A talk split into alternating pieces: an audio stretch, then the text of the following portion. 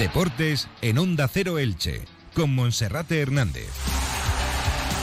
¿Qué tal están? Un saludo, muy buenas tardes. Llegamos a la 1 y 20 y a esta hora, como siempre, comenzamos con Radio Estadio Elche, en este martes 31 de enero de 2023, último día del mercado de invierno para poder dar entrada o salida a futbolistas en las plantillas de la Liga de Primera y de Segunda División. En el Elche parece que están más centrados en la opción de dar salida a aquellos futbolistas que no entran en los planes del club de cara a la próxima temporada.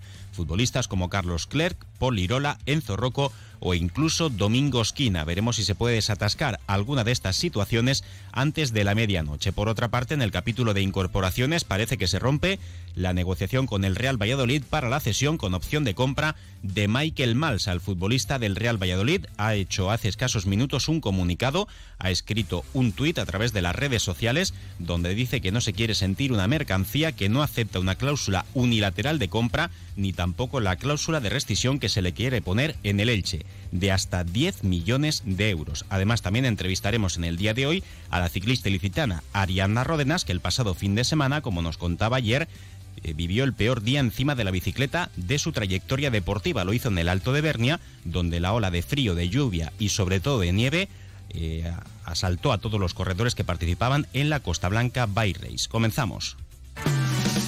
Entra en la nueva era de las energías renovables y del autoconsumo con la mayor garantía. En Electrofret ofrecemos un servicio integral llave en mano para la instalación de tus paneles solares, el estudio de viabilidad, asesoramiento, legalización y tramitación de las subvenciones vigentes. Empieza a generar y consumir tu propia energía con la garantía de Electrofret y sus 20 años en el sector. Infórmate en el teléfono 965 681 540 o en electrofret.com. A las 12 de la noche se cerrará el mercado de fichajes en primera y en segunda división. El Elche Club de Fútbol, como siempre, pendiente hasta última hora para saber qué va a ocurrir con su plantilla. En esta ocasión, y dada la dramática situación del equipo en la tabla, último clasificado, colista descolgado y a 14 puntos de la permanencia, todas las atenciones están centradas en aligerar la nómina de futbolistas que no han rendido en esta campaña, que no cuentan con el club para lo que resta de temporada y tampoco parece de cara al próximo curso. Por tanto, en las últimas horas, el propietario del Elche, Cristian Bragarnik, y su secretario técnico, Sergio Martínez Mantecón, están centrados en poder dar salida a aquellos futbolistas que no entran en los planes de presente y de futuro en el Elche. En esa situación se encuentran dos de los laterales del equipo, el izquierdo, Carlos Clerc, el diestro, Paul Lirola, el defensa central internacional chileno, Enzo Rocco, y también el futbolista portugués, Domingo Esquina. Cualquiera de esos cuatro jugadores tiene la puerta abierta para si llega un club que se haga cargo de su ficha,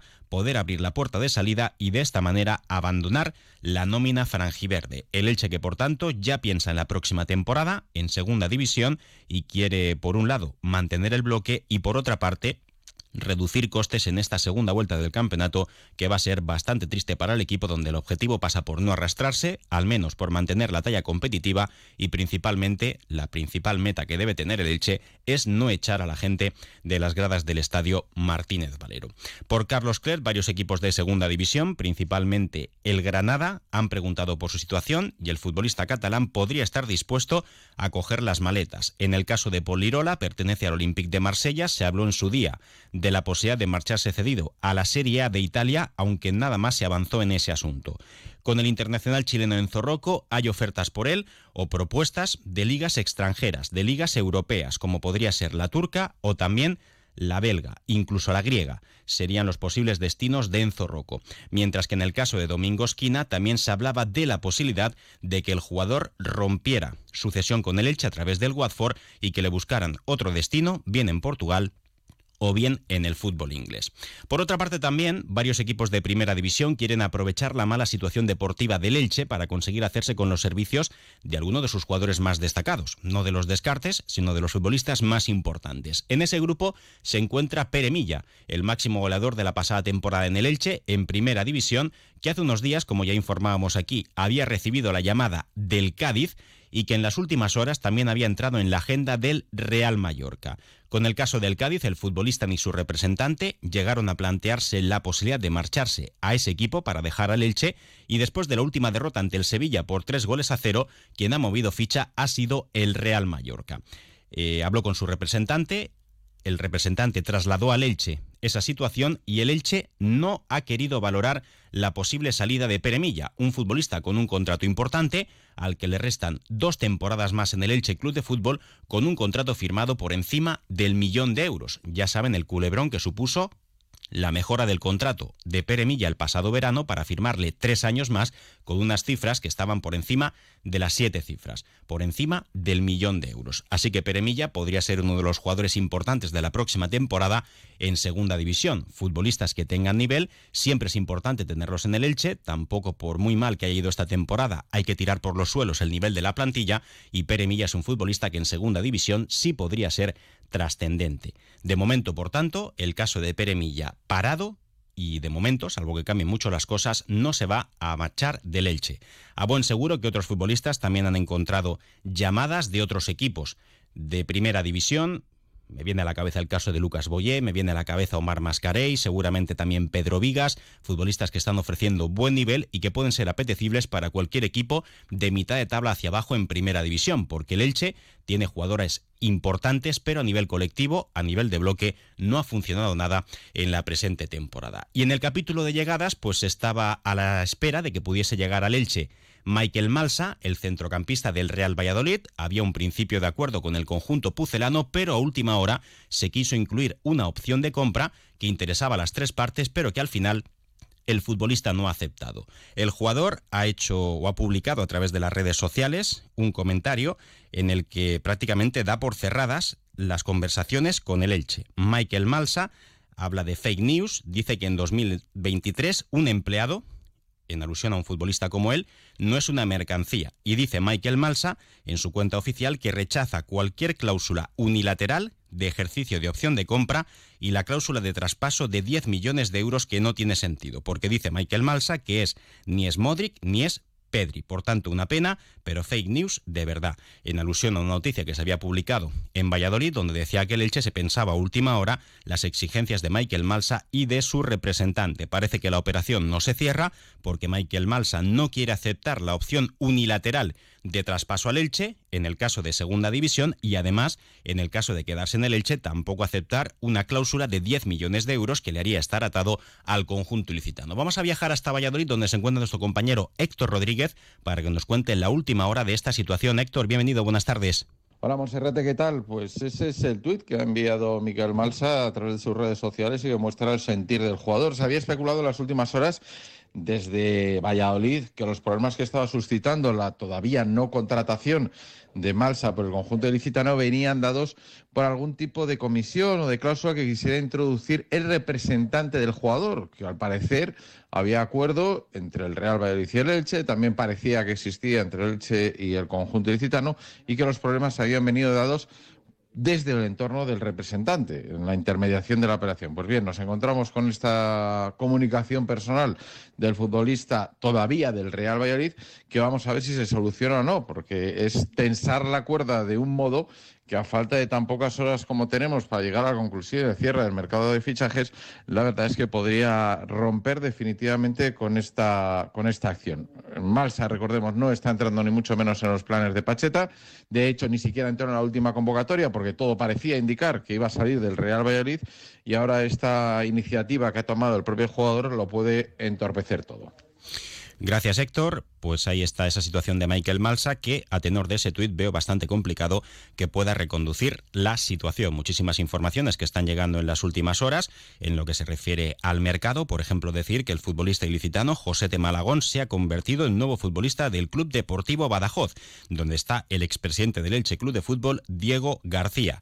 También se apunta a través de las redes sociales esa información que les dábamos a conocer la semana pasada. Gonzalo Verdú, que estaba en la agenda del Real Zaragoza de Fran Escriba, y ahora también el Club Deportivo Tenerife, como ya apuntábamos, negocia por el central pese a tener atada también la cesión de Quique Salas procedente del Sevilla, un Club Deportivo Tenerife que también tiene en su agenda a GC, el futbolista que se vinculó al Elche, simplemente se ofreció pero no hubo negociación, como también el propio Real Zaragoza de Fran Escriba, un GC que la pasada temporada en segunda división ofreció bastante buenos números en la Unión Deportiva Las Palmas y que recientemente hace una semana rescindía su contrato con el club en el que había fichado esta temporada de la Superliga de Turquía. También destacar en el mercado que Roger Martí ha sido presentado hoy de manera oficial como nuevo futbolista del Cádiz. Ha asegurado en esa presentación que no dudó en fichar por el Elche porque necesitaba un cambio y que en verano lo que no se pudo hacer se ha hecho ahora. Llega con muchas ganas al Cádiz Club de Fútbol de ayudar al equipo. Un Roger que necesitaba un cambio de aires porque en el Elche no le estaba saliendo prácticamente nada. Y en lo que se refiere al entrenamiento de esta mañana, toda la plantilla a disposición de Pablo Machín, que ha sido el primero hoy en acudir al campo municipal 10 y Borra con las ausencias por problemas físicos de Domingo Esquina, de Tete Morente y de John Chetauya. El resto de jugadores que están en la rampa de salida, como Carlos Cler por Lilora o Enzo Rocco, se han entrenado con absoluta normalidad también entre ellos varios canteranos y Johnny Álamo que poco a poco sigue recuperándose de su grave lesión en la rodilla. Nuevo año, nueva casa, nuevos espacios. Reformar tu hogar es fácil y muy sencillo con las rebajas de Hogar Mobiliario. Reformas integrales y obra nueva. Cocinas, baños, salones, proyectos de interiorismo, mobiliario y decoración. Las reformas de tu casa en las mejores manos. Hogar Mobiliario, estudio de interiorismo. En Elche Avenida de Novelda 9 y en hogarmobiliario.es. Compra hoy y empieza a pagar en abril. ¿Tu edificio antiguo no cuenta con un ascensor y se te hace cada día más difícil subir escaleras? Llama a Ascensores Serki. Te daremos una solución a la medida de tus necesidades. En Ascensores Serki ponemos a tu disposición un equipo de profesionales rápido y eficaz. Los héroes de tu comunidad siempre están a tu servicio. Llama ya al teléfono 965 42 23 76 o visita serki.es.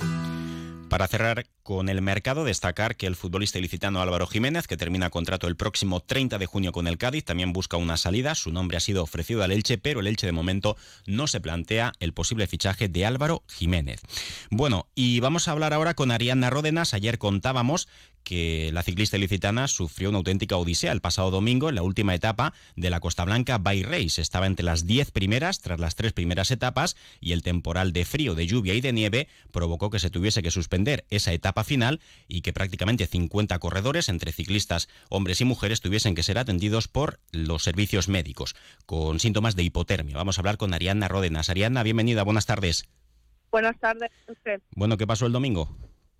Bueno, la verdad es que el domingo se cerró el temporal, eh, nos pilló a todos un poco desprevenidos, sabía, sabía que daban lluvias, pero al final el frío tan intenso y cuando llegamos a la cima de Bernia comenzó a nevar, eh, se hizo casi insoportable la, la, climatología. Imagino que se te habrán quitado las ganas de con cero grados salir de corta una carrera, ¿no? Eh, la verdad es que sí, a ver, realmente los días anteriores salí de corto y se sobrellevó bastante bien. En carrera las pulsaciones van a 190 por minuto y te calientas rápido, pero bueno, ahí ir completamente mojados porque no cesó la lluvia en ningún momento, al final el frío se te cala adentro. Hmm. Ariana, en esos momentos en el que te encuentras en ruta, en medio de la montaña, con ese frío y con esa nieve, ¿Qué se te pasa por la cabeza? ¿Se te pasa por lo peor quedarte por ahí atrapada y perdida con tanto frío? Eh, a ver, realmente intento no pensar eso. Eh, hice un trabajo de psicología intentando eh, paliar un poco el frío y no pensarlo y solo pensaba en llegar a meta, que pasaran los kilómetros y llegar a meta lo antes posible y intentar no, no pensar nada malo. Hmm. Bueno, ¿y qué tal ha sido tu estreno en la categoría élite? Dejas atrás máster y a tu edad, a los 36 años, te estrenas de nuevo en categoría élite con muy buenos resultados, ¿no? Como primera española en esa Costa Blanca Bike Race. Sí, la verdad es que eh, quería medirme un poco. Bueno, es la primera del año, sabemos que aún hay mucho trabajo por hacer y, y mucho que entrenar, pero bueno, estar en una prueba UCI de estas características y poder medirme con las mejores bikers del panorama internacional, eh, para mí era para saber un buen punto en qué estado de forma estoy y bueno, a partir de ahí empezar a trabajar duro para sacar el máximo rendimiento que pueda. Bueno, pues estaremos muy atentos a todas esas competiciones. Ariana, abrigarse bien y a preparar ya la prueba del próximo sábado en esa maratón de Gijona. Muchísimas gracias y que vaya todo bien. A vosotros, un fuerte abrazo. Bueno, pues lo dejamos aquí. Para terminar, simplemente recordarles que este pasado fin de semana la selección española de balonmano masculino, la de los hispanos, lograba la medalla de bronce en el Mundial de Balonmano, con la presencia del petrelense Gedeón Guardiola en una nueva medalla para uno de los mejores jugadores de la selección española de todos los tiempos. Lo dejamos aquí, no queda tiempo para más. Más información a través de nuestras redes sociales, las de Onda Cero, en Twitter, en Facebook y en Instagram, y también en nuestra página web, que ya pueden visitar en en onda es barra Elche. Ahora momento para la información local y comarcal que llega con nuestro compañero David Alberola y también con Gonzalo Escudero. Un saludo.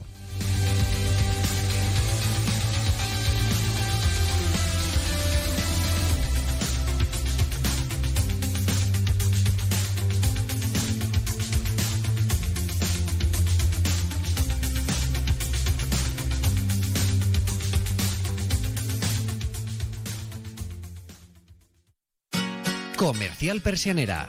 Puertas, tableros, parquets, cocinas y bricolaje